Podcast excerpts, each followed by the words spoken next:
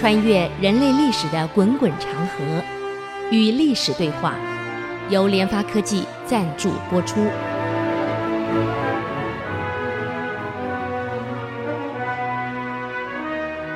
这里是 ICC 音竹科广播 FM 九七点五，您所收听的节目是《与历史对话》，我是刘灿良。那么，我们都晓得，古代这个农业社会经济的发展。绝对跟农业息息相关，所以你看，古代农业的社会这个发展呢过程当中，基本上的科学发明都是跟农业发展有关系。原来我们耕田的犁最早是用木的，在汉文帝文帝以前是木的，后来改用铁犁，那个是汉文帝发明的。在哪里发明的？他还没有当皇帝之前，封代王。啊，当代王的时候呢，他常常去田里面看老百姓耕种。那个那木呢，木里有个最大问题，在土里面久了会腐烂，木头会腐烂，而且切割速度慢啊，翻土速度力量力道不足，一力道一大，那木板就破了。他想了半天，跟打仗一样，那打仗是用铁当武器，那木头当武器，木板当武器哪有用呢？所以他就尝试着找来几个冶炼的专家，能不能用一个铁片来取代？啊，是这样才开始的。那么到了唐朝以后呢，农业的发展那更厉害的，因为人口不断增加。你想，人口的不断增加，部队也跟着增加。那么唐朝那时候的战争也不少啊，啊，对北是突厥，对东是朝鲜，所以他战争也不少啊。这样的情况之下，要养兵，需要农业经济发展；养民需要经济发展。各县市官员，而且那时候国家大了，体制一大以后，官员多，官员不生产啊，他靠领政府的这这个补贴啊，那也需要经济啊。那么经济要发展，农业必须要夯实，那么生产力必须要提高。所以到唐朝呢，有两样东西的发明，在农业上。导致农业发展呢取得很大的进展。第一种呢是耕田用的犁，叫做曲园犁啊，又叫江东犁。那么我们现在在农田里面看农民耕种，我小时候我是农农村长大的，那耕种那个犁呢背是弯曲的，各位有没有印象啊？那个背是弯的，不是直的。原来早期的背是直的。现在那个背呢，不但是弯的，还多了一一一个。我我我现在不讲一个一个弯下去，一个好像往上再再加一杆，有两有有两个横木在那里啊。这个呢就是曲园犁啊，它的构成呢比原来的那个步犁，所以步犁就是呃是直的，人力去推或者牛去拉是直犁比较呢，曲园犁有三个重大的改进。第一个把直圆改成曲圆，所以叫曲圆犁嘛。那个木木那个圆本来是直的，改成曲的啊。那么增添了一个叫犁平啊，那增装了一个犁臂，就加了三块了。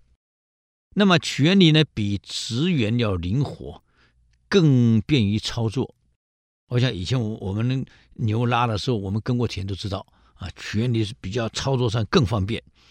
在推进的时候呢，那个犁剑是向下，那牛往前拉，犁剑是向下向下，会扎地扎得很深，所以翻的土呢就翻得更深。往后拉的时候呢，这犁剑呢会向上翘，所以呢拉的地呢就浅。也就是我要深耕，我要浅耕，不需要的时候，不一样的土地需要，我犁可以前拉后拉，呃不一样，所以犁臂可以翻起来的土呢又可以。推到一边，我边拉，它会边把土呢拨到一边去，犁臂，这样一来减少了犁呢往前进的阻力，就提高了农耕的速度了。我在犁田的速度可以增加，速度可以增加，但是我农这个这个农农地呢可耕地可以扩大的更快更大。我一天可能耕两亩，我现在可以变成耕四亩了，所以可以耕的更多啊。那么这个曲园犁是到唐朝初发明的。而且得到了全国的推广，这是这个这个唐朝呢农民辛勤劳动智慧的结晶。农民，我告诉你，你不要看这些有有些他虽然说没有读过什么科技的人，在实用中会发明很多东西。那天我跟一位专门做螺丝的人聊天呢，他就他他们老板发明的那个生产螺丝的那个工具，到现在德国都来买买那个那个那个使用权。他学历不高，你比方说小学毕业，这个学徒出身的，可在运作当中发明了很多你没想到的生产科技出来了。他总结，如果改成这样会如何？改成那样会如何？当然就不一样。农民也不是傻瓜。啊，在耕种的过程当中，会发现有这个犁这样弄跟那样弄，它会修正。所以在农民的这个劳动的这个智慧的结晶里面，终于产生了曲源犁的发明啊，而且很快得到全国的推广，因为方便，生产力可以提高。嗯，那么这个这个犁呢的定型在。这个唐朝那已经很普及的，很厉害了。这耕田是个工具，那么你没有水，我怎么耕？以前的我，以前的农民是挑水去浇水的啊。小时候我就是跟我妈妈两个挑水去浇菜园的水啊。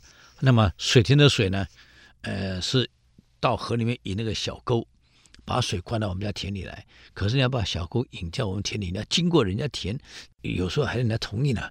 所以那田埂旁边的小沟啊，不沾到人家田，那你也要水给你给你弄了，那没有你怎么办？像菜园的水引引不进来，我们只好去挑水了啊。那那个勺子很长，长柄勺很长嘛。以前我们那个那个那个浇菜的用的大粪，那以前不用化肥啊，呃也基本上没什么农药，都是用挑大粪。那大粪哪来？粪坑嘛。我们以前小时候那个厕所哪里是抽水马桶，都是大粪坑啊。嗯，所以那个长勺就把粪舀起来到桶子里面。那那我个子小，我妈妈个子小，我们可是不可能挑得动啊。就两个人挑一大桶啊，就挑到菜园里去，用长柄勺去浇菜。尿桶呢，这个也是。用提的尿桶都不用挑了，我提一个，我妈妈提一个很大一个木桶。现在看不到那种的，现在都是塑塑料桶了，也是木桶。我们挑到抬到菜园去，然后呢要兑水，要不尿太咸了，一定要兑水去浇浇浇菜。兑多少，妈妈会教你啊，多少尿兑多少水啊，那水是挑过来的。那从这个这个一段距离的河里面，用个木桶我们挑过来对开始浇。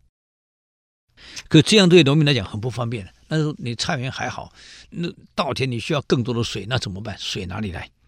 所以这个时候呢，就发明了一种叫桶车，啊，桶车。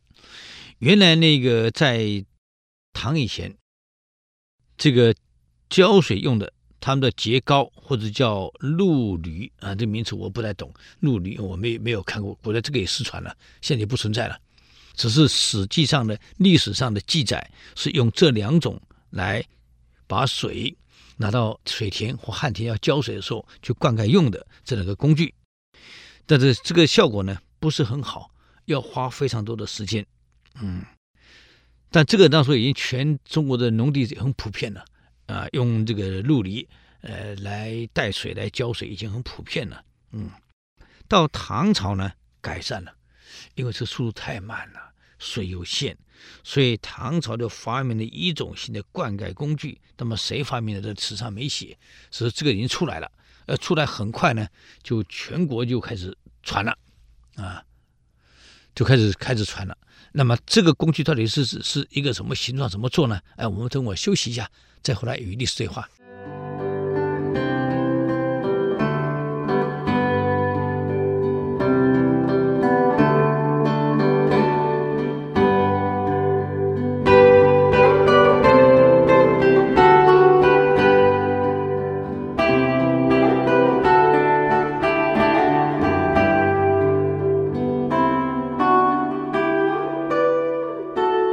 欢迎回来与历史对话，我是刘灿良。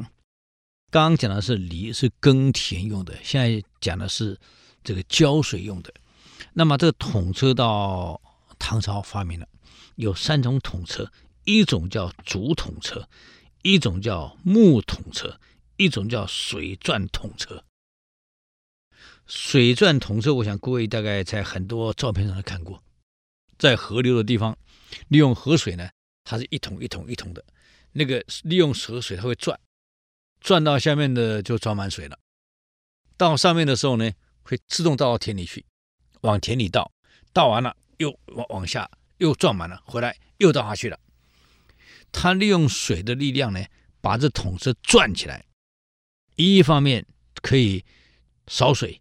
一方面可以倒水，啊，这个是水桶车。当时这个历史这样记载：水机轮转，众桶兜水，次第下倾于岸上，以灌稻田，日夜不息，决胜人力。哎，史书上写啊？他意思是说，这个水呢，会带动这个这个整个木桶去转，或者竹筒。转的时候呢，每一个桶呢都会装到水，到河的时候就装到水的。等它到上面的时候呢，自然会倒在田里去的，倾于岸上，就倒到田里沟里去了。那是在这每一桶水呢，扫起来倒到沟里，就流到我要的那这个沟引到哪个地方，就到哪里去了。嗯，以盖稻田，日夜不息。它日夜这样一直转，一直倒，一直转，一直倒，它水呢就顺着这个沟，就流到支流，流到它所需要的田那边去了，啊，日夜不息，决胜人力。哎呀，完全不用人力呀，这多好的一个发明啊！这是水水转的，在唐朝这个时候呢，已经非常普遍了，啊，所以历史才会这样记载啊，水机轮转。众桶兜水，次第下倾于岸上，以盖稻田，日夜不息，决胜人力。这唐朝已经很普遍了，啊、那么还有两种呢，它不是用河，它河水不急也不多，所以桶水钻车用不少，那怎么办？就灌到木桶或是竹筒去，用人力啊，拉到那个。推到有轮子，推到要灌溉的地方，用人力踩，它自然呢会转。不要用手，只要你一踩，它轮子自然会转，自然会转，开始灌溉啊。但这个有个问题，就是用人力转，那没办法。刚刚水转是是我有河流，而且水流也大，我可以用这个这个水转桶车。至于旱田没有什么水，我到别的地方灌完水后推过来。一桶一桶的，如果用人力挑，我一次只能挑一桶。用水桶车呢，用这个竹筒车、木桶车呢，一次可以十几桶。那么可能用牛拉过来，或人拉过来，拉过来后呢，你不要去踩它，去踩的时候让轮子自动转。但是你要晓得，那个桶子很大，装的水很多，你要把它转动起来，需要很大的力气去踩它，去转动它。嗯，所以在力气上你会很辛苦的。啊，但是唐朝也有这样的记载啊，就记载这一段。你看，它下面写着“连桶灌小园”，啊，出自杜甫的《春水》，“连桶灌小园”，啊，什么意思呢？连桶，它桶子不是灌一桶，这样一个园里面可以有十几桶。那么用人力踩的时候呢，它会转，转的时候呢，呃，下面的水到上面就自然浇出去了。不用用人力去一勺一勺的倒到沟里去，它不需要。啊、我可能在这个这个菜园旁边我这个园旁边旱田边，我弄个小水池，但水池的水哪里来？它不会流过来，没有河过来，我就用桶车运过来后，它一次十几桶倒进去，十几桶倒进去，我可能一个早上我池就满了。那么最后整个园的灌溉就好几天我够我用了。这个叫做竹筒车，有木桶有竹筒。这两种加上水转的桶车，啊，有三种桶车，所以犁的改变跟桶车的发明，给唐朝的这个农业发展带来了非常大的便利。再来，要感谢水，隋朝所盖的漕运运河，就把这些大量生产的粮食，全国可以调配，多余的往不足的调，啊。这样一来，全国粮食的调配就可以平均。那么京师一带呢，它又不产粮食，京师一带都是官员，那粮食哪来？全国各地必须要运过来，啊。那么，在一九七一年，洛阳那个韩家仓啊，韩家仓，这个韩家仓呢，韩是这个包含的韩，家是家义的家，韩家仓，仓库的仓，在洛阳韩家仓，就是唐朝的韩家仓，大型的粮仓，在一九七一年被发掘了。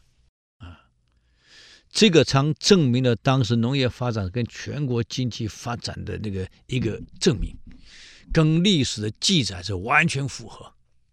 这个韩家仓呢，是可以说唐朝农业发展提供新的证据，跟当时经济发展新的证据，也说明了全国利用漕运调配全国粮食，再集中在这里，再由这里呢调派到各地去。由水运、漕运跟陆运，再由这个仓把它分发到关中各地去。啊，那么这个地方呢，关中原来是地窄人稠，嗯，那么又是又是朝廷的中央政府所在地，它需要更多的粮食，那么哪里来？当粮仓就变得非常重要的，而粮仓能储存多久呢？根据历史记载，这个谷仓是九年，米仓是七年。可以藏这么久？等下我们介绍一下被发掘的粮仓所储存的谷物还在哦，居然还在哦！经过一千多年，按理说早就已经碳化了。嗯，没有错，这个粮仓开出来的很多窖就是粮窖，粮窖里面有的粮食呢，基本上已经碳化了。可是还有几个窖呢，没有碳化，居然没有碳化，谷子拿出来。嗯，但是你不能用力，用力你也会碎掉了。已经太久，一千多年了，各位，这说明了当时他们是怎么存储存粮食的，跟历史的记载。我们的古人真的很聪明，这粮食你储存要第一个防潮、防霉、防虫、防腐，还有防鼠，来老鼠会吃掉的呀，这些都要防。哎，用什么办法防呢？既不会潮掉。又防止它碳化掉，又腐掉、霉掉，哎，不有蛀虫，又不有老鼠去啃，所以等下我们介绍看的是这个粮仓被发掘出来以后啊，证明了中国古人这个存粮的这个，还有这么大粮仓谁来管理？发现了地砖，它每一个砖块呢都刻上每一个粮窖的负责官员、文书，还有保护的官员。还有属于哪一个呃武装力量所保护的？因为你粮食不保护被抢啊，啊被偷啊，这个保安是哪一个单位的？哇，那记载的详详细细，嗯，所以这个砖呢，就是记载了当时所有的官员管理这个的文书记录，什么一切通通在这里。那么这粮仓的打开呢，发现到所有的粮食，它来自不同地方。每一个粮窖的粮食来自哪里，在粮砖上都有记载。这个粮食是从哪里运过来的？负责人是谁？啊，那么点粮官是谁？保护的官员是谁？安全看守的是谁？都写得非常清楚。这个砖呢，叫刻铭砖，雕刻的刻，铭是墓志铭的铭，砖啊，刻铭砖，里面所有的一切都记载在里面。嗯。这些粗粮呢，这的米呢，谷根稻米是从经过长江、淮河、运河、黄河，先后运到了韩家仓，然后在这里集中以后呢，再转运，转运到哪里去呢？我们再休息一下，等会再回来给各位报告一下啊。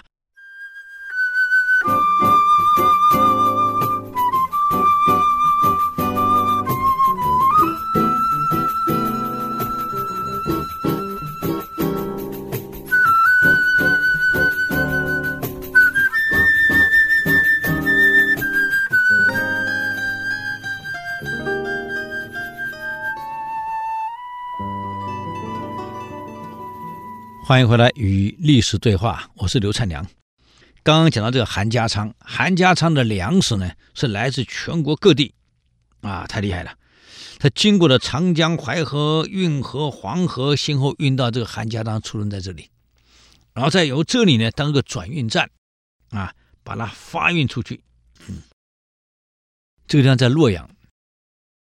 那么陆运呢，先由陆运到陕州。如果要运到首都长安的话，先陆运到陕州，再经过黄河、渭水，漕运到长安。所以当时漕运是直接通长安的，等于是水上高速公路，比较红绿灯啊，快啊。因此呢，洛阳的韩家仓呢，是当时全国最大的粮仓啊。如果各位你们还有印象，可以到那个呃山西太原往去个有个平遥古城，我去了，那个城墙啊，跟里面的建筑完全跟古代一样，没有被动过。平遥古城里面还有这个县衙门。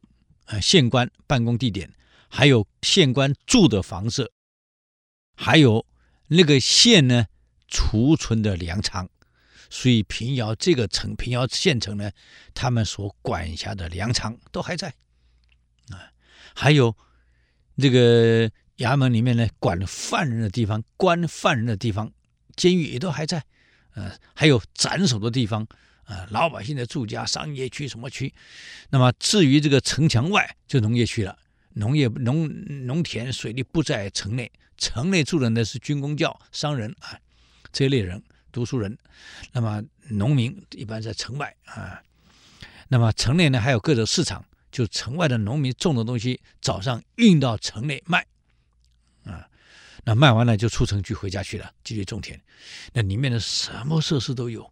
我们去看呢，包括排水沟啊、水井啊、储水处啊，啊，还有那个城墙，万一有敌人来进攻怎么办？啊，警卫区，还有这个这个这个武装部队驻扎区啊，防守什么，还那整个很完整。你去看就知道，哦，原来中国古代的古城是这样子的，他们是这样过日子的，啊，你就完全清楚了。嗯，那么这个。韩家仓呢是当时全国最大粮仓，因为要供应首都跟东都两都要用的，所以特别大。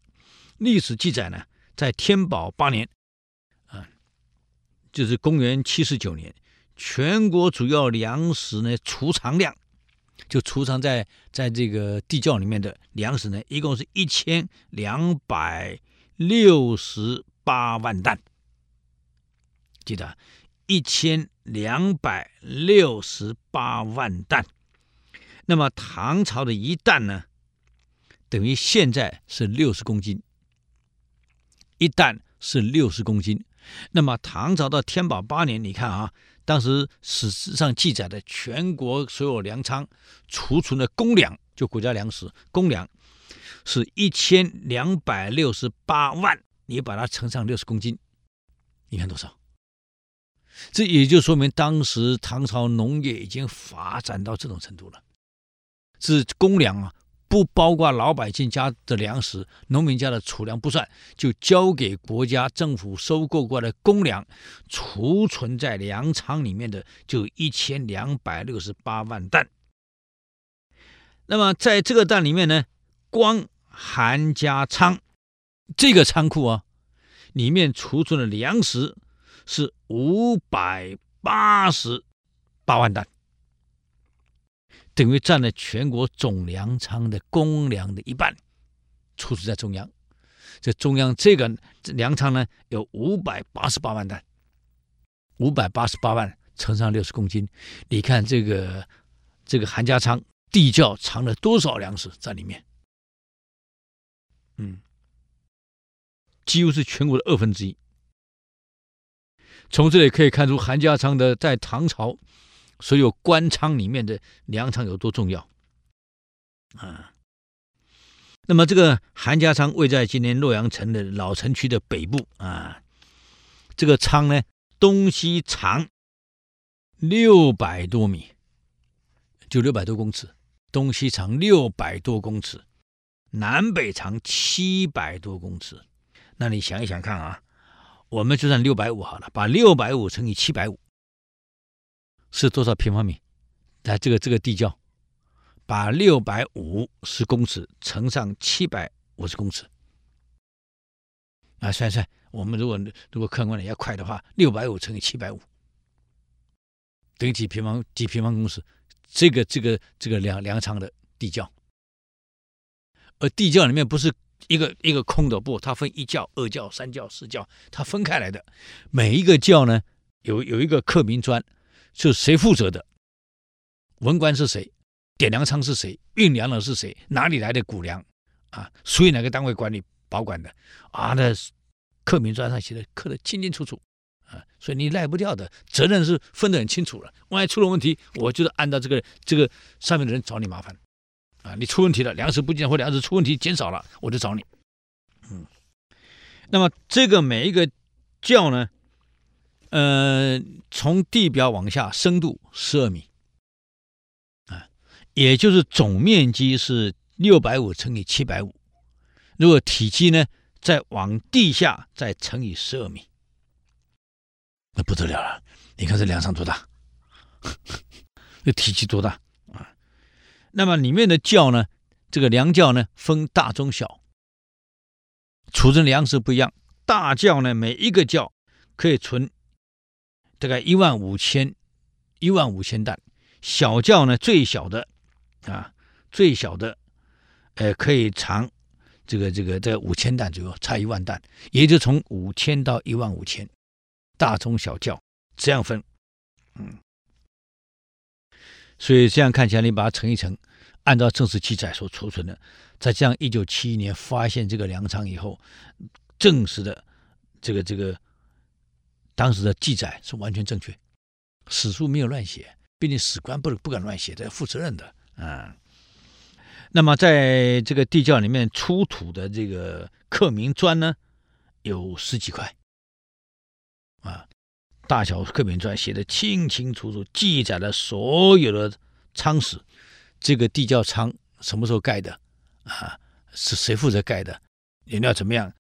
还有这个管理的人员啊，管理的负责人，还有这个运粮官啊，还有这个武官，谁负责安全？里面写的清清楚楚。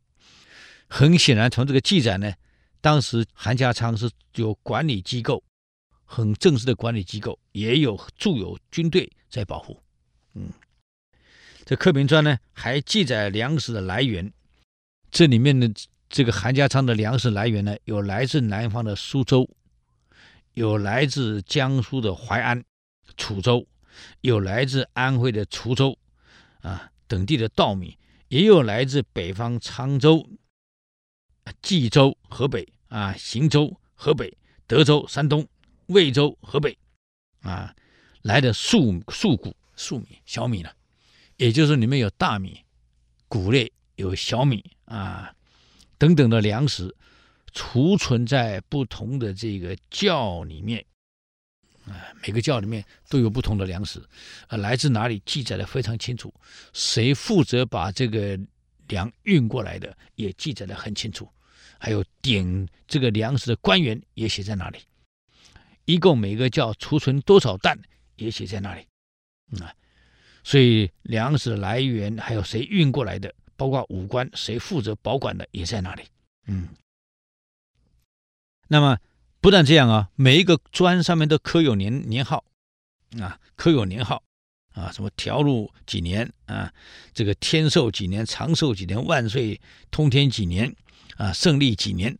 像这样的年号都刻有年号，也就是说，证明的这个韩家仓是唐朝的。这么唐朝到现在，呃、清清楚楚，也就从高中经过武则天一直存到现在了，不得了啊！那么这里面呢？有多少窖多少粮呢？哎，我们休息一下，再回来也做做报告。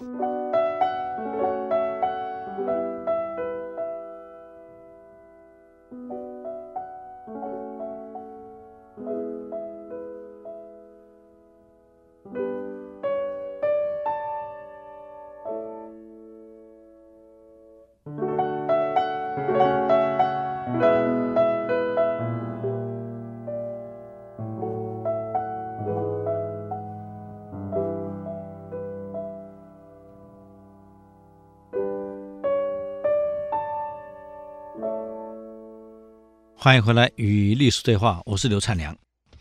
那么我们刚刚谈到这个韩家仓里面有多少这个这个储粮的窖呢？粮窖呢，一共有六一百六十个，里面分成一百六十个粮窖啊。那么里面呢，已经碳化掉的谷子，碳化的那那些谷啊，呃，一共有五十万公斤，真浪费呀，真可惜呀。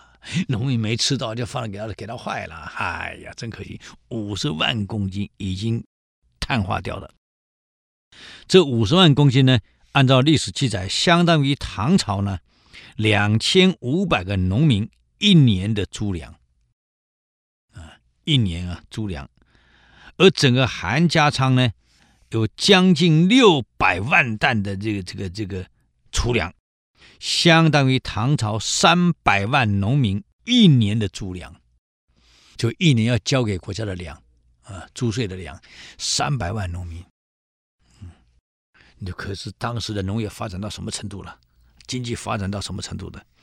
从这些数字呢，很生动的说明了唐朝经济的繁荣基础，其实就是来自农业，一点没错。中国古代经济基础真是来自农业啊，这么多粮食。那么韩家仓的挖掘出来呢，让我们了解到唐朝这个粮窖的形状、情形，还有它的制造的特点。嗯，它粮窖呢都是圆缸型的，口大底小，圆缸型的啊，就是圆形的。每一个窖呢是圆形的啊，一般是口大底小的圆缸型。那么它窖怎么盖的呢？从这个挖掘出来的这个古迹，这这个韩家仓呢，我们发现到科学的检验发现到，它从地面向下挖成土窖，先把它挖成土窖，嗯，那么土窖挖完以后呢，它土挖刚挖完是松的，要把它夯实。那古代没有机械，是用人力呢，怎么打？把那个土打得非常的硬，夯实了。夯实以后呢，不是马上可以储粮哦。夯实以后呢，再用火烧，在地窖里面放火烧，把土烧得非常硬，同时呢，也把土里面的所有微生物、细菌、虫卵、虫害，用火烧，全部烧死了。土也整个烧硬，要烧到红啊，通红啊，烧硬了。啊，硬了以后呢，再铺一层。这个这个烧下来的灰，用灰去给它铺满。为什么？那个烧过的灰呢？石灰可以防潮。再铺一层灰。嗯，那么灰铺完以后呢，底下再铺木板。也就是我把土烧完，烧完以后呢，再铺上灰，铺一层灰，完了以后呢，再铺一层木板。啊。木板完了，再铺一层草，嗯，那么草上呢，再铺上一层草席，席子，也就是说，我这挖一个地窖是圆缸形的，放火烧，把土这个我先把土扎实扎硬的，再放火烧，烧完以后呢，把乱七八糟都烧死了，再铺上这个火灰，灰铺完了以后呢，再铺上木板，木板完了以后呢，这个木板是被处理过的，不是原木板，处理过的木板。再铺上草，草上呢再铺上草席席子，嗯，那么窖壁呢也是用木板钉上去的。用木板呢，这个窖是土的，夯实烧过以后呢，木板整个窖壁全部用木板把它夯再钉钉上去，啊，夯实了，嗯，砌上木板，然后再分层放粮食。这个粮食呢。不是把米直接倒进去，是一袋一袋的把它放进去，啊，呃，每一袋呢，这个这个袋子装的米呢，或者这个谷，把这一层装满以后，再盖上草席，隔开，再装第二层，第二层满了以后呢，再装第三层，这样把每一层的装满了，装满以后呢。上面的顶怎么封？你们知道吗？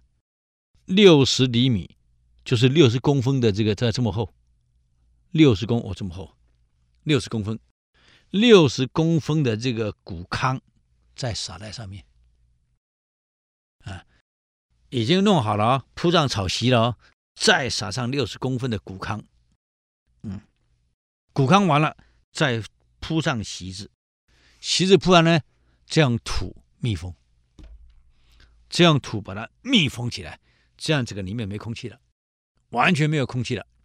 你想那个土夯实以后，先用火烧过一次，烧完了撒上灰，火灰完了以后，再钉上木板，再铺上这个草，再铺上席，几层呢？然后粮食一袋袋铺满，每铺满一层就铺一层席，每铺满一层就铺一层席。到了最上面的时候，留六十公分，铺上这个糠，糠铺满，再用那个那个土呢，把整个窑密封起来。完全密封，这里面基本上空气没了，啊，全抽完了，嗯。那么这样储存呢？第一个防火、防虫啊，防腐、防盗，要防老鼠。老鼠怎么吃？你啃不到，不可能啃到。嗯，优点很多。那么按照唐时记载呢，当时谷子国家规定。是要储存至少九年，啊，米呢至少要储存五年，嗯，那么这一百六十个粮窖里面的谷子呢，已经到现在一九七一年被发现，整整是一千三百多年了。除了已经碳化的那一部分以外，其他被开出来的谷子整袋一粒一粒可以分辨。当时，大陆的这这个这个这个科学家、农业家再给他化验，这些碳化的谷粒当中，或者没有碳化的谷粒当中，有机物还占了百分之五十点八。嗯，韩家仓的整个结构特点跟规模啊，从这里呢，这个发掘让我们了解到了这个唐朝已经累积的非常丰富的储粮经验了，才能把。这个这个整个呢，可以盖的这样子夯实，一层一层的，完全没有出问题啊。当然以前它科学有限啊，又没有什么可以可以可以用的，完全是自然的储存方式。每一个挖十二米深，嗯，圆缸形，再用火火烧，把壁烧干，烧硬，夯实或烧硬啊，把那些虫卵什么的烧光了，免得你腐腐，你这个。这个不能虫出来会腐，以前我们家米缸啊，只要放久了，米放久了就有虫出来了，啊，很正常。可这个米你看，至少要存五年，不能长任何东西。那你想想看，怎么去防？古代又没有没有化学东西，又是来来没有各种药物，农药也没什么都没有，那怎么办？只能这样，把用火烧干，啊，再铺上。这个这个板子，再铺上草，再铺上席，一层一层弄，到最后再铺六十公分的糠，最后呢，用土整个把它密封，完全密封，用粘土整个完全密封，这样里里面呢就没有任何东西了，可以储存谷子九年，米五年。可是奇怪是，这个韩家仓这么大一个仓，为什么中原屡经战乱却没有被人发现？这怪了。这是官窑、官仓哎，应该是大家都知道的，也有保管的，怎么会没有人知道？会存了一千三百多年，到一九七一年才被发现，所以大家也奇怪，这个这个难道这个战乱这么多，很多打仗军队需要粮食，怎么会没发现呢？啊，这也是也奇怪的地方。好了，那么各位，今天我们给各位介绍唐朝的这个农业的进步啊。中国古代农民的智慧跟怎么储存粮食，跟现在是完全不一样啊！因为这样可以理解到古代的粮食它怎么储存、怎么保护的啊，还有国家的公粮是用来做什么的，我们大家就清楚了。好，这个我们今天就给各位报告到这里了。如果对我们的节目有什么建议跟指教，请到 ICC 音网站留言。我们的网址是 triple w 点 ic 九七五点 com 与历史对话。我们下周再见。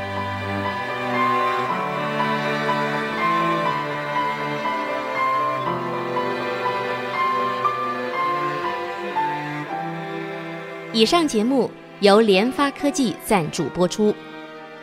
联发科技邀请您同游历史长河，发现感动，积累智慧，扩大格局，开创美好幸福人生。